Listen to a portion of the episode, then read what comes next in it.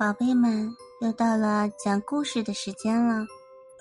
今天我们讲一个西风与蒲公英的故事。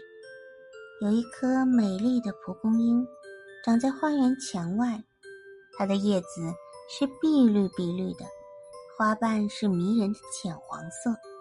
蒲公英非常快乐，因为它有许多好朋友：雨点儿、太阳和风。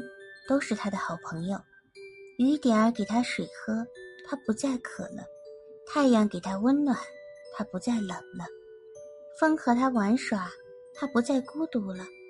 蒲公英慢慢的长大了，花儿凋谢，长出了许多小球，小球上还长着白色的翅膀，那些小球就是蒲公英的种子。明年这些种子就会变成新的蒲公英。长出碧绿的叶，开出淡黄色的花。一天，蒲公英看见两个小朋友手里都拎着一只小篮子，他们要到花园里摘花的种子，把成熟的种子装进篮子里，带回家给妈妈，好在明年春天播种。蒲公英也希望自己的种子被摘进篮子里，于是他挺起胸脯。钻进旁边的花园，可蒲公英的身材太矮小了，小朋友没有注意到它。蒲公英难过的哭起来。知更鸟飞来，关心的问道：“蒲公英，你为什么这么伤心？”蒲公英说：“我的种子已经成熟，可是没有人把它带走。”知更鸟说：“别着急，我去给你请西风姑娘。”他非常乐意帮助人。知更鸟说完，就飞去了太阳落下的地方。西风姑娘就在那里。蒲公英等啊等啊，西风姑娘终于来了。蒲公英焦急地问：“西风姑娘，谁来采我的种子呀？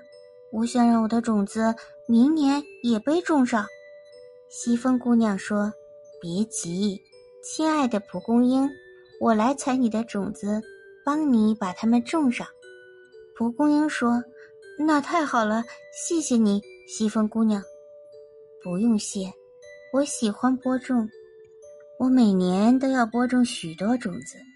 说着，西风姑娘使劲吹动蒲公英种子上的小翅膀，小翅膀带着种子飞上蓝天。接下来，他们会随着西风。到那些没有蒲公英的地方，然后生根发芽。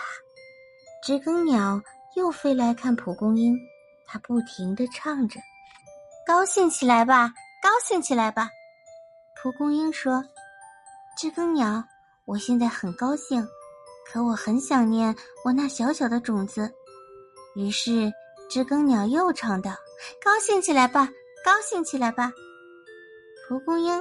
你的种子虽然远离了你，但是它们明年春天就会生根发芽。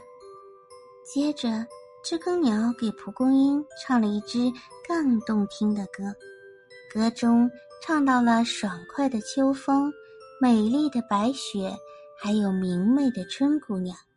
蒲公英就在这歌声中睡去了。故事讲完了，宝贝们，你们是不是？已经进入了甜甜的梦乡呢，晚安，亲爱的。